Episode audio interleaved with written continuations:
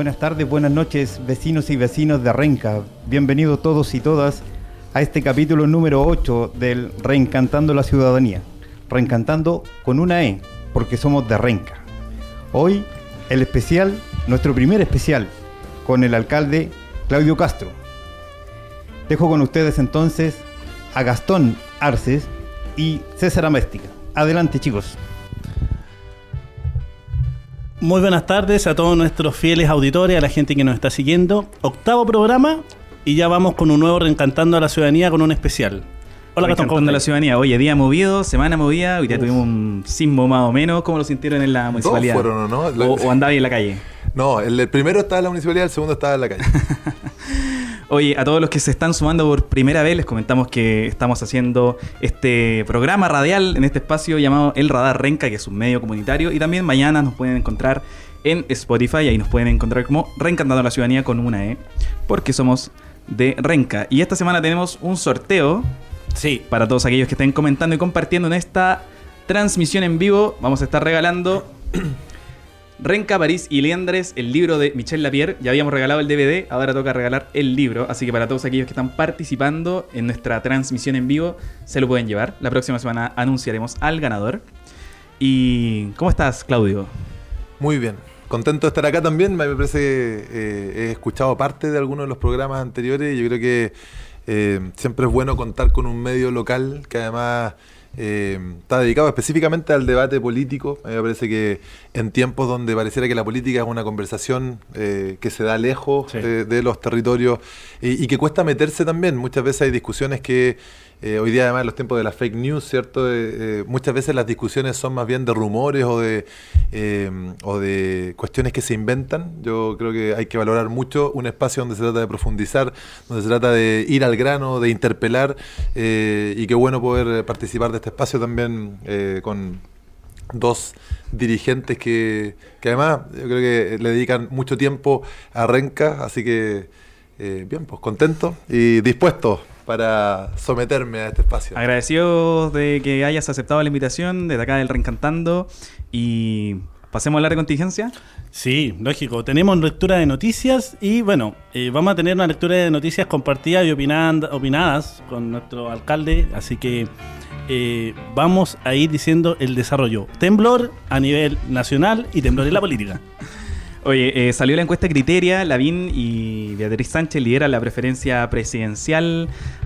bueno, falta mucho todavía para la, para la elección, pero el alcalde de Las Condes se sigue posicionando como el primero ahí en la pole position, tiene un 16% de intención de voto según la encuesta Criteria Research, y aparece también la figura de José Antonio Cast y de Daniel Jadwe. ¿Cómo lo ve Claudio ahí la presidencial? ¿Prende en el mundillo político donde estás metido ahí? ¿Cómo se ve lo que pueden ir para Chile? Mira, yo veo con harta preocupación eh, en general el debate político nacional, el que se ve radicado más bien en el Parlamento y también en la discusión que, se presidencializa rápidamente. Eh, por un par de cosas. Lo primero es que eh, mi impresión es que muchos dirigentes de izquierda y de centro izquierda están dando por asumido que el próximo gobierno es de derecha. Eso se, palpa. y hay algunos que te lo dicen directamente. Nuestra apuesta es a ocho años más porque esta no es la elección para poder recuperar el, el gobierno. Y, y, en eso yo creo que la derecha que hoy día tiene tiene una coalición que, pareciera que a ratos incluso se agarran del moño, pero es tremendamente pragmática. No sé si ustedes se acuerdan, eh, hace poquito eh, hay, eh, esto hay una asociación de alcaldes de municipalidades de derecha.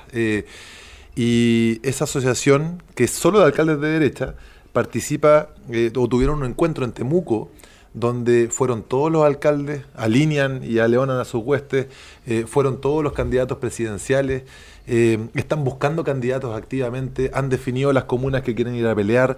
Eh, yo no veo, la verdad, en las comunas más visibles, las más grandes, las capitales regionales, que son gobernadas hoy día por la derecha, eh, no veo dónde están los dirigentes que están desde ya levantando una propuesta, Santiago Centro, Providencia, Maipú, Puente Alto, solamente por nombrar las de la región metropolitana. Y y, la, y la municipal es la antesala de la presidencial, por lo tanto eh, yo espero que rápidamente nos podamos activar también eh, nuestro sector, eh, poder pasar a las discusiones importantes, que son las que le importan además a, nuestros vecinos y vecinas, y, con harta generosidad empezar a, posicionar a los nombres. A mí me parece que hay nombres interesantes, yo creo que este es el momento de una nueva generación además, pero eso requiere valentía y generosidad, pues, y eso todavía no pasa. ¿Qué será que la centroizquierda tiene algo todavía de viudos de Bachelet? Porque parece que no asoma ningún liderazgo digamos, potente dentro del, mundo de la centroizquierda. Si las elecciones fueran este domingo, ¿te decantarías por algún candidato o alguno que te, veas más cercano a? Yo tengo bien buena relación con todos los nombres que están dando vueltas. Eh, me parece que los, los que están eh, encumbrados, ¿cierto?, en la encuesta, Beatriz Sánchez, Daniel Jaue, eh, son, son nombres interesantes. Eh, insisto, yo tengo una buena apreciación de ellos a nivel personal y de su trayectoria política, em, pero son dos eh, personajes que hoy día no concitan un apoyo mayoritario, al menos del, espectro político de, toda esta amplia oposición que existe hoy día.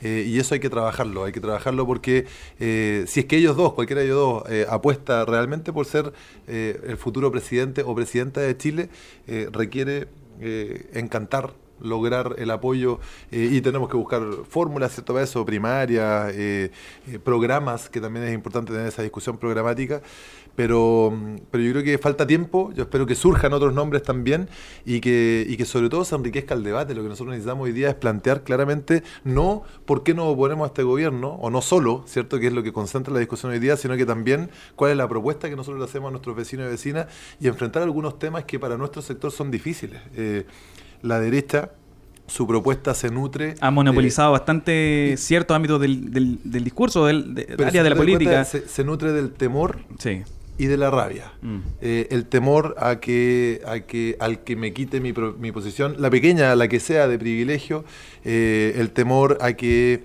eh, me asalten.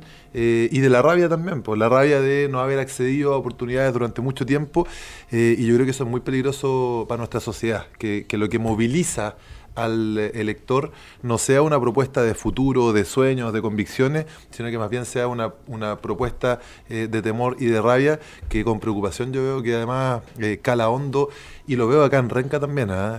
Yo converso todos los días con vecinos y con vecinas y, los temas peleagudos son los temas que para los que nosotros, insisto de nuevo, nuestro sector, eh, no hemos restado de ese debate. Seguridad, migración, eh, ahí la propuesta progresista tiene que ser mucho a nivel local se, se ha dado esa discusión, no sé, la, municipalidad ha impulsado una política fuerte de, eh, no sé, aceptación a los migrantes, de en, general esas áreas que toma la derecha desde el punto discursivo, la municipalidad de Renca particularmente, eh, ¿qué, qué, qué, qué, políticas ha adoptado de alguna forma para pasar del discurso a la acción en, el territorio. Nosotros primero que todo tenemos un marco, un marco general que fue el que nosotros propusimos en campaña además, eh, que es la comunidad como respuesta frente, como una respuesta política además, eh, es un etos comunitario. Eh, y eso significa que en la medida que nuestra comunidad se organiza, que surgen dirigentes empoderados, que hay formas formales de participación, creemos que mejora la seguridad y también que somos capaces de recepcionar, por ejemplo, la población migrante, que, que es una comunidad también, o varias comunidades eh, y que de la que tenemos mucho que aprender. Y, desde lo formal, en nuestra comuna hoy día tenemos una unidad específicamente eh, que trabaja dentro del Departamento de Inclusión para eh, acoger y acompañar a nuestra comunidad migrante y, hacerla partícipe inclusiva del el desarrollo de nuestra comuna. y en seguridad hemos tenido también una serie de elementos desde los que está la organización de la comunidad. Hoy día tenemos más de 30 comités de prevención comunitaria, pero también tenemos una central de cámara de televigilancia que no teníamos desde noviembre del año pasado. Tenemos los vehículos de seguridad comunitaria eh, y bueno, y, trabajamos en esos ámbitos, específicamente en esos dos. Sobre eso vamos a conversar en un ratito más, de gestión, de seguridad y César. Mira, lo que pasa es que eh, la discusión generalmente eh, se ha dado porque primero no hay una coalición política definida o una oposición política definida en el caso de la centroizquierda. ¿Tú crees que es necesario hacer... La semana pasada tuvimos aquí a Iván Fuente y Iván Fuente nos decía, eh, lo importante es ahora es lograr una unidad desde el centro hasta la izquierda, desde la centroizquierda hasta la izquierda, para poder lograr eh, eh, electoralmente tener opciones a derrotar en las municipales y además en eh, las presidenciales, las próximas presidenciales. ¿Tú crees que eh, es necesario un acuerdo entre la centroizquierda hasta la izquierda para lo- poder lograr... ¿Qué tan eh, amplia la coalición? Claro, yo- ah, tomando en cuenta que además el PC tiene una coalición propia.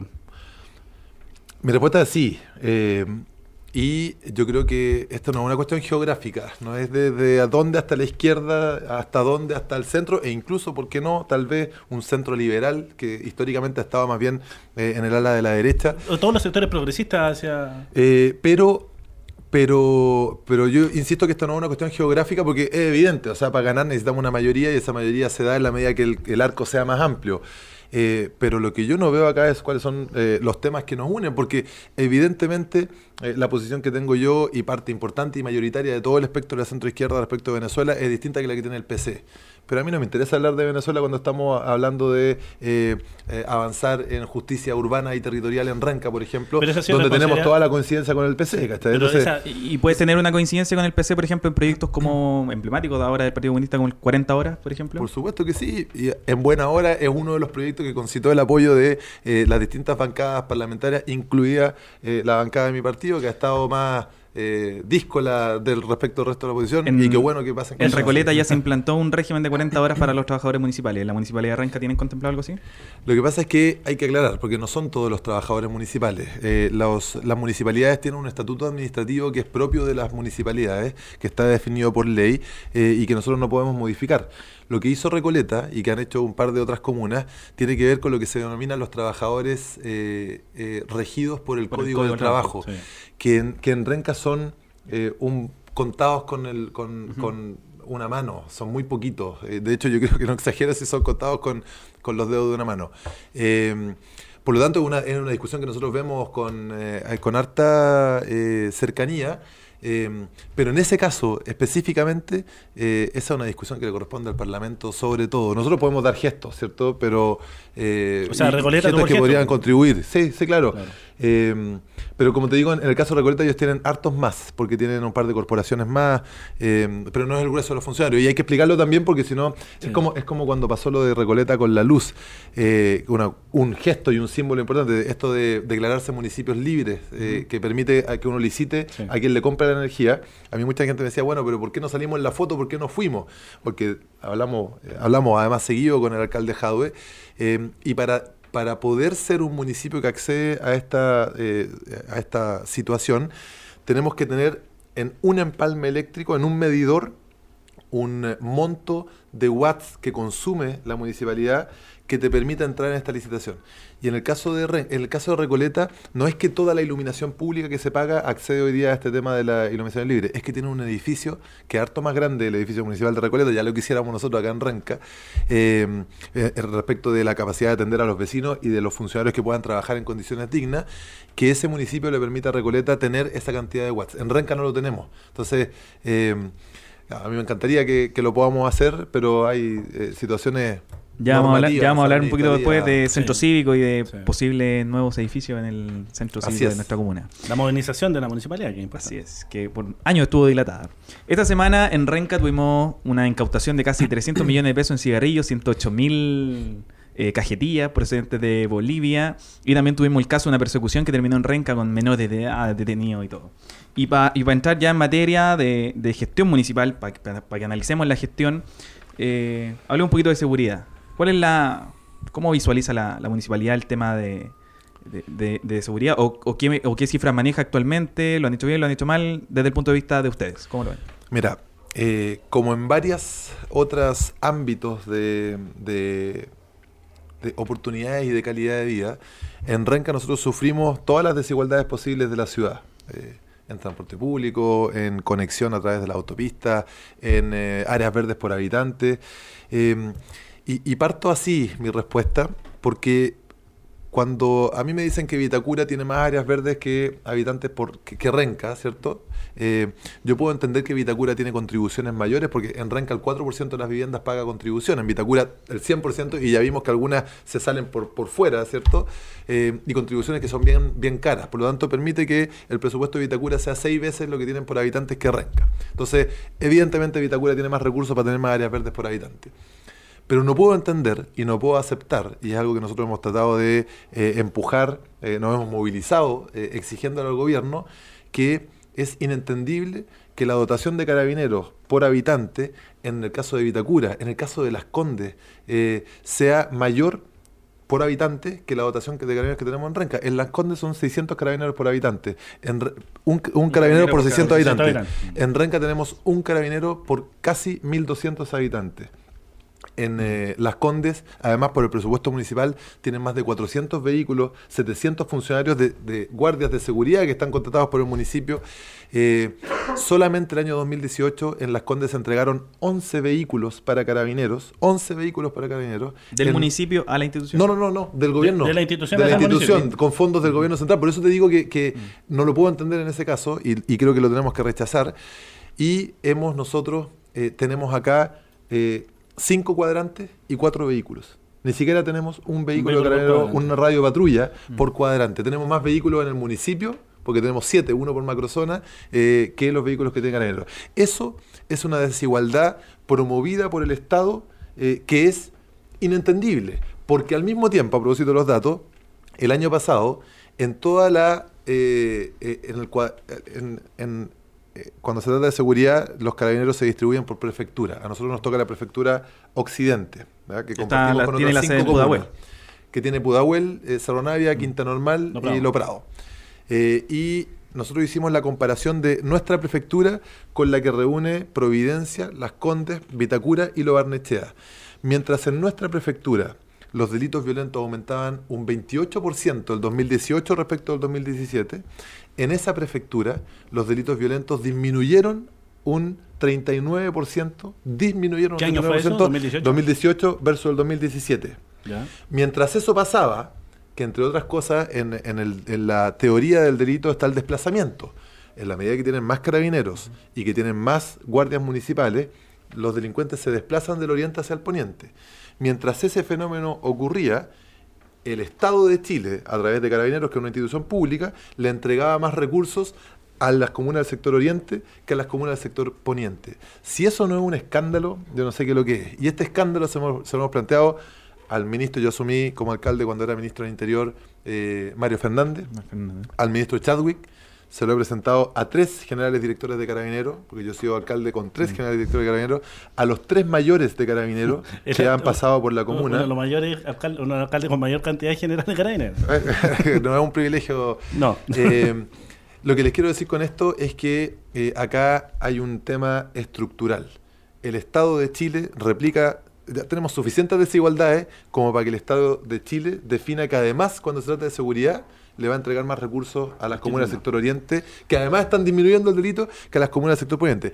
La estrategia que nosotros revisamos todos los meses a través del stop de Carabineros, eh, Carabineros pone una meta. Dice, eh, por ejemplo, eh, las estadísticas dicen, les voy a poner un ejemplo, que en la Plaza Mayor de Renca el mes de mayo hubo 11 asaltos. Y entonces eh, el mayor de Carabineros se compromete con su prefecto y le dice, eh, nosotros vamos a enfrentar la Plaza Mayor de Renca. ¿Qué hace el stop? Dice que aumenta los controles de detención y la presencia de carabineros en la Plaza Mayor de Renca. Entonces, al, al mes siguiente, el mayor dice, eh, prefecto, cumplimos, bajamos los delitos. Evidentemente, si le metiste más carabineros, no hay, pero se desplaza. Entonces, esa estrategia de copamiento, que se llama en la jerga policial, sirve. Y le ha servido a las comunas del sector oriente, en la medida que le meten más carabineros y más guardias municipales, han logrado desplazar el delito. Pero- ¿Hacia dónde? Hacia acá. En este punto eh, también es, es- es parte eso de la gestión municipal como tal.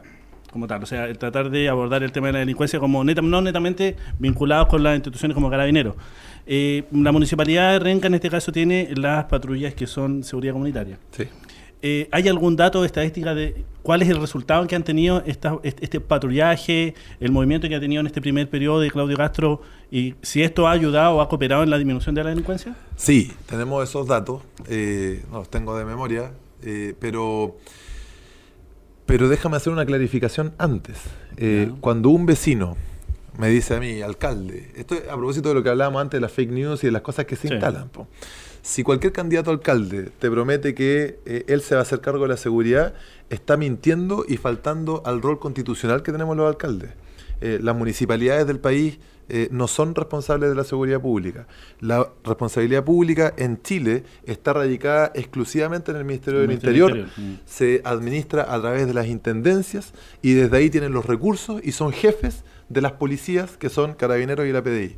Yo no soy jefe del mayor de carabineros, eh, no tenemos recursos para combatir el delito. Los funcionarios municipales que andan arriba de los vehículos son funcionarios municipales tanto como yo, por lo tanto no tienen, no pueden eh, detener, no pueden eh, aportar armas, no pueden, no tienen atribuciones más que ser un servicio de apoyo a la comunidad. Y hablando de la intendencia, ¿cómo es tu relación con la intendenta? Deja, deja- al tiro voy a eso, pero déjame terminar con, con respecto del servicio y el rol de apoyo a la comunidad. Sí. Efectivamente tenemos datos. Eh, Ah. Todos los días, desde las 8 de la mañana hasta las 11 de la noche, nosotros hemos sido capaces de, eh, hoy mismo, eh, unos vecinos llaman al teléfono gratuito 1453, que está disponible desde noviembre del año pasado, eh, y eh, le avisaron a nuestros equipos, porque no contestaba el 133 de Carabineros, que habían dos tipos en actitud sospechosa en uno de los barrios de nuestra comuna. Fueron nuestros vehículos, confirmaron que estaban estos tipos ahí, llamaron a Carabineros, no por el 133, sino que por la radio que tenemos nosotros de vínculo directo con Carabineros, y lograron la detención de estos tipos que habían asaltado a un almacén.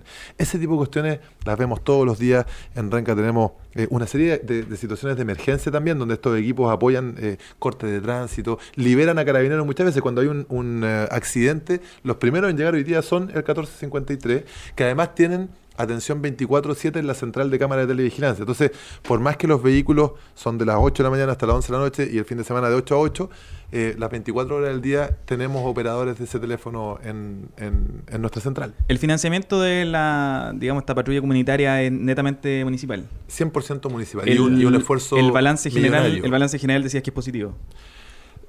Es positivo en el sentido de que hoy día tenemos la posibilidad de acceder y ofrecer una, una alternativa de apoyo rápida, accesible a nuestros vecinos y vecinas. Eh, es frustrante si es que consideramos que lo que me piden a mí como alcalde, los vecinos y vecinas de Ranca, es que ojalá los tengamos primero las 24 horas del día y que ojalá esos tipos puedan ir y tomar preso a algún compadre que está eh, haciendo algo ilegal. En ese sentido, Eh, ¿tienes pensado la posibilidad de expandir, por ejemplo, ese, ese cuerpo de... Tenemos de dos, dos situaciones que, nos, que hoy día hacen que nos tomemos con calma la expansión. Lo primero es que, eh, como les decía antes, estos son funcionarios municipales y funcionarios sin atribuciones policiales.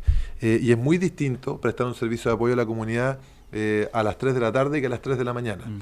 Eh, Carabineros no nos recomienda a nosotros que tengamos funcionarios municipales eh, atendiendo llamadas de emergencia a las 3 de la mañana, eh, porque incluso a Carabineros le cuesta en algunos casos. Por lo tanto, hay una cuestión de seguridad. Nuestros funcionarios es difícil exponerlos a esa situación en la medida que no contemos además con un apoyo rotundo y contundente de Carabineros, que no lo tenemos hoy día porque les decía antes que tenemos poca dotación y pocos vehículos. Eh, y lo segundo son los costos. Nosotros hemos invertido cientos de millones de pesos en habilitar las cámaras, la central. Eh, estos son horas de eh, pega, horas de vehículo. eh, y, por ahora estamos más bien evaluando. eh, Después les podemos mandar, incluso tenemos la estadística día a día de todos los procedimientos que se realizan. eh, pero estamos evaluando cómo funciona. y bueno, si tenemos la posibilidad más adelante de contar pero no es solamente una cuestión de recursos, sino que con una estrategia policial que nos permita hacer ese trabajo de noche, eh, yo no veo por qué no podríamos eh, ampliarlo. Hablaba un poquito de salud, César. ¿Qué pasa Sí. con la Quedo farmacia pendiente una pregunta importante, ah, pero no importa. Pero La después la, tiramos- pa- después la la- dejamos después la para tiramos para política. Sí, eh, va, va a venir más adelante porque es imp- imposible que no hagamos esa pregunta. O imposible que nos vamos sin esa respuesta. No, yo no me voy sin esa respuesta. Oye, ¿qué, qué pasa con la... Hablé un poquito de salud y de educación para meternos un poquito en la, una patita en la corpo. Eh, ¿cómo, fun- ¿Cómo es la evaluación que hace el municipio del- del- de, la, de la farmacia comunitaria? Porque nosotros hacíamos el otro día una revisión bien somera. eh, la farmacia comunitaria en general en el día pasa bastante desocupada. Y a diferencia de... ¿cuál, cuál es la diferencia que tiene, por ejemplo, con otros modelos de farmacia? Como la farmacia como popular. la, de- como la farmacia Ojalá. popular de Recoleta, por ejemplo. Es el mismo modelo que la farmacia popular de Recoleta. Hace unos tres años te entrevistó el Radar Renca y dijiste que íbamos a seguir un modelo más parecido al de la Reina. Lo que pasa, pero tenía que ver con el. eh, era. eh, era una cuestión semántica más que eh, de opera- operación. Básicamente nosotros queríamos una farmacia comunitaria. y Que una no se llame popular. que le- pero no es que no se llame popular, sino que enfatice el rol comunitario. Si tú te das cuenta, nuestra seguridad se llama seguridad comunitaria, nuestra farmacia se llama farmacia ¿Pero por qué comunitaria, no así? la óptica comunitaria. Y, y hoy día, además, hace tres años había muchas cosas que no sabía con la profundidad que sé hoy día. Y, efectivamente no solamente estamos siguiendo el modelo de Recoleta, eh, hay, hay algunas diferencias menores, ¿cierto? Eh, somos parte de Achifar también, de la Asociación Chilena de Farmacias Populares, que además permite, por ejemplo, importar remedios del extranjero, eh, y no solamente remedios, insumos clínicos. Primero que todo, la farmacia es un servicio, si uno va a la, del doctor Simi, eh, no es que está llena Es una apreciación, por eso te estamos pidiendo si a lo mejor tenía algún dato. Sí, datos. Nosotros echamos a andar la farmacia en febrero de este año, por lo tanto lleva cinco, seis meses. casi de funcionamiento y tenemos 7.000 inscritos. la tasa de inscripciones ha sido más rápida que la tasa de inscripciones en las comunas que eh, nos antecedieron y eh, además tenemos... pero también llegó un poquito más tarde. Sí, claro. No, no estoy, no estoy, pero estoy diciendo que, ha sido exitoso. Si no hubiese ido peor, hubiese sido eh, negativo el resultado. Eh, y hemos tenido eh, ahorros también millonarios. Yo me quedé con el dato de que era por ahí por mayo. Llevábamos 3, 4 meses de funcionamiento y ya habían ahorrado los vecinos que habían comprado la farmacia más de 21 millones de pesos si sumábamos el ahorro respecto de lo que le hubiese salido lo mismo comprándolo en otro lugar. Y la farmacia tenemos también todos esos registros, cuánta gente va por día, cuáles son las transacciones. Nuestra evaluación ha sido súper positiva. Eh, ustedes saben, yo tengo una actividad que se llama Alcalde en tu barrio, que salimos todos los días martes a caminar por distintos barrios y siempre pregunto cuando partimos del Alcalde de tu barrio, cuando están todos los vecinos en asamblea, eh, cuántos están inscritos y se ocupan la farmacia. Eh, y se genera algo bien interesante porque los que están inscritos y los que no están inscritos preguntan, bueno, pero ¿y cómo funciona? Y se empiezan a conversar y se convencen inmediatamente de que tienen que ir a, a inscribirse. Estamos partiendo con la construcción de la óptica comunitaria ahora, que va a estar, ese va a ser un polo de la salud, porque ahí va a estar la farmacia, la óptica y un nuevo centro de salud comunitaria, para variar el nombre, eh, que es, eh, ustedes saben que nosotros tenemos el CEFAM Renca, que está diseñado para atender a 20.000 usuarios y tiene 53.000 usuarios. Por lo tanto, nosotros tenemos que descomprimir el CEFAM Renca, por eso estamos trabajando, el gran proyecto es el quinto consultorio de Renca que va a estar en la población Cerro Colorado, para el que estamos, eh, ya tenemos eh, nos, habíamos adjudicado el año pasado los recursos para el diseño, ahora dos semanas más va a estar el diseño del quinto consultorio y ya hay un convenio de, eh, con el Ministerio de Salud y Gobierno Regional para financiar la ejecución de ese quinto consultorio, pero en paralelo con recursos nuestros hemos construido el CESFAM María Rivera, que está al lado del SAR, y que sacó a 12.000 usuarios del CEFAM Renca, que la verdad es que es impresionante en infraestructura también, en una calidad de primer nivel. ¿Se eh, gestionaba en tu gestión? En, tu administración? Completamente. O sea, nosotros tomamos la decisión de, de, acercarnos a la comunidad también con esto. Vamos a construir ahora, donde estaba la escuela Los Burros, en la población Victoria, eh, otro eh, centro de salud que para, para 5.000 usuarios y otro de 5.000 usuarios en donde está la farmacia comunitaria. Y eso nos va a permitir sacar 20.000, 22.000 usuarios del CEFAM Renca y que, todavía quedan treinta y tantos mil. Pero equipara un poco la balanza. Equipara un poco la balanza y cuando esté el quinto consultorio queda completamente equiparada. Ahora, en paralelo, eh, además de eso, estamos en plena construcción del tercer centro de salud mental de nuestra comuna, que está eh, en eh, Cruz Grande con Costanera, al lado del Parque Lovara, de ese terreno que nos tienen tomado ahí, que no, no, no nosotros, es un terreno privado que nos genera mucho problema, pero en la esquina está que es una historia bien interesante. En la administración anterior, este era un centro parvulario que se cerró y que la administración anterior quiso vender e-, ese terreno uno, uno vende uno vende para hacer caja eh, y no pudieron y quedó abandonado ese terreno. No pudieron hacer el cambio de su suelo. Y nosotros ese terreno lo estamos utilizando para un centro de salud mental que va a ser impresionante, maravilloso. Nosotros tenemos 6.000 niños y niñas menores de 18 años que se atienden hoy día por salud mental en nuestra comuna.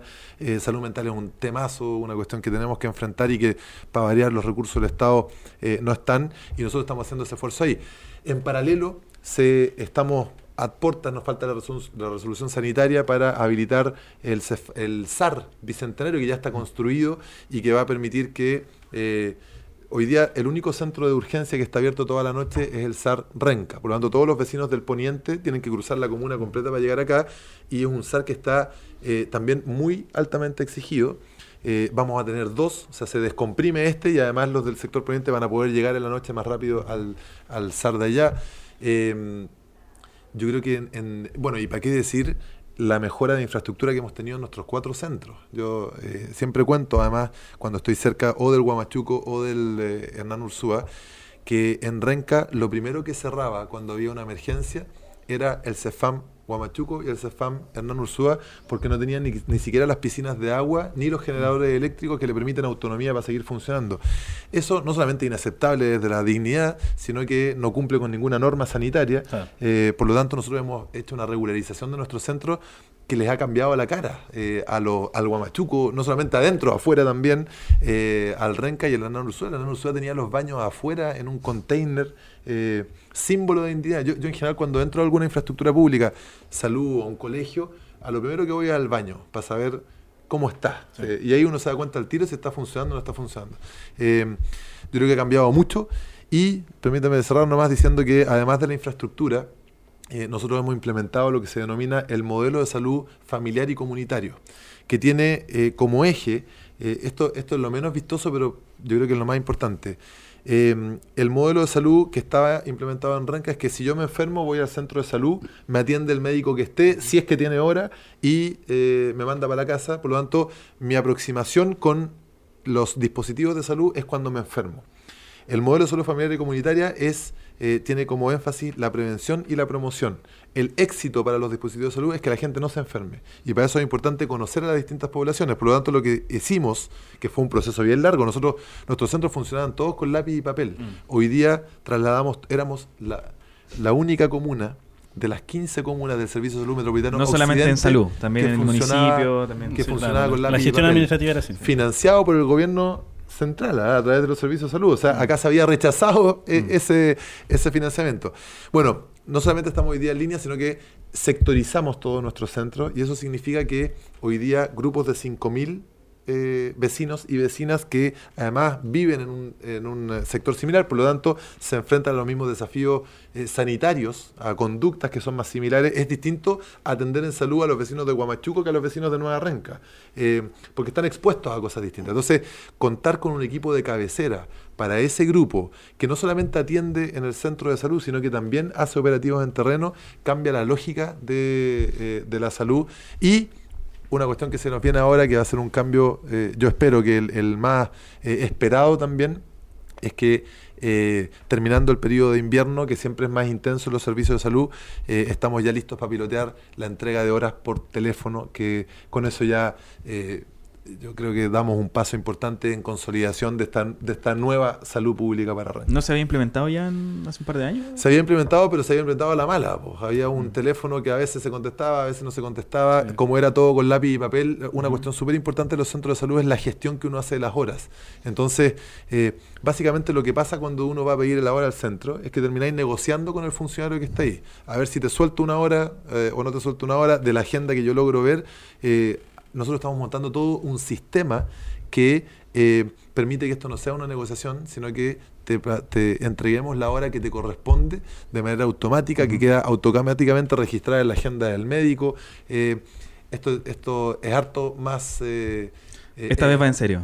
Avanzado y evolucionado que lo que nos vendieron aquella vez. Y como, César. Y como última pregunta, eh, para esto es muy importante la, el funcionamiento y la función de los trabajadores en el ámbito de la salud.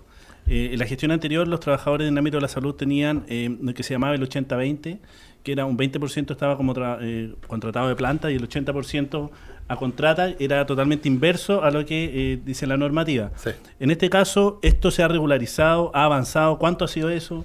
No, y déjame explicarte por qué, porque yo tengo un compromiso eh, que lo asumimos además en campaña, campaña. que es eh, avanzar en revertir ese guarismo del 80-20, o sea, que la mayoría de los funcionarios en Renca sean funcionarios de planta. Cuando nosotros asumimos eh, el, ese 6 de Disculpa, diciembre... Que la normativa es el 80 de planta y el 20 de, de, de, plazo fijo, claro.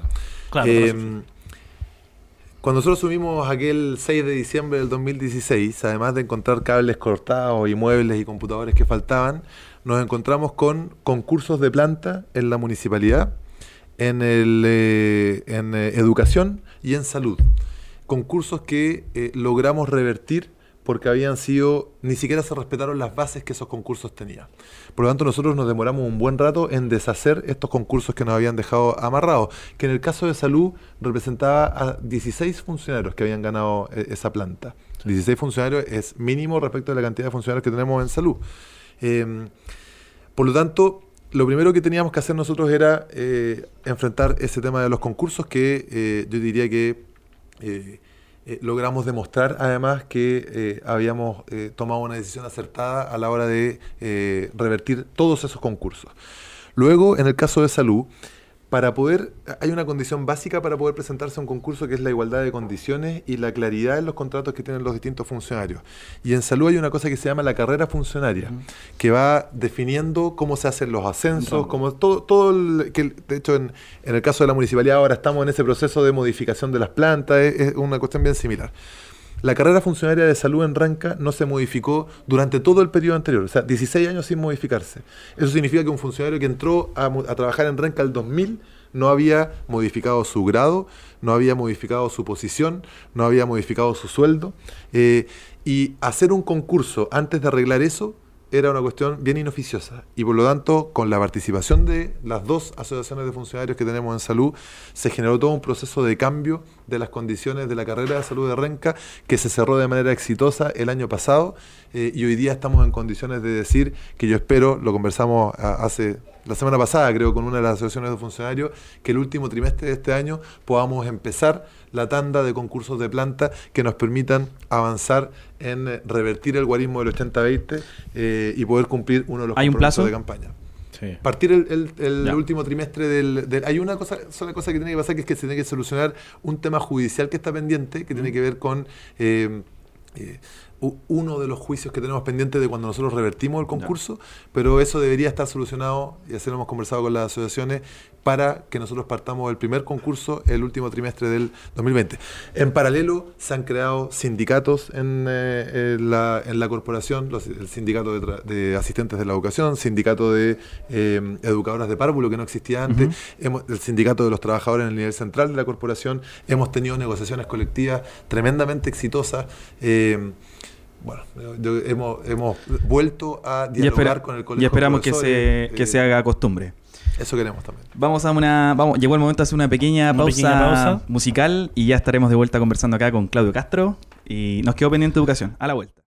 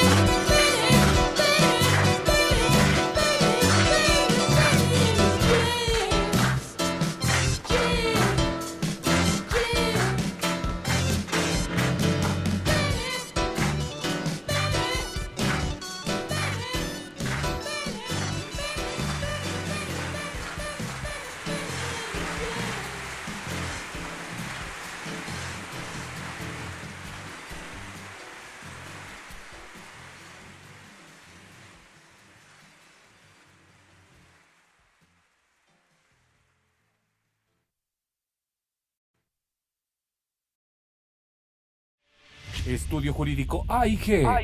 Damos respuestas jurídicas a sus requerimientos. Derecho civil, comercial, laboral, de familia y penal. Asesoramos a empresas e instituciones. Estudio Jurídico AIG. Llámanos al 224-082923 o visítanos en www.asesoríasygestion.cl. Estudio Jurídico AIG. Acercamos el derecho a la gente.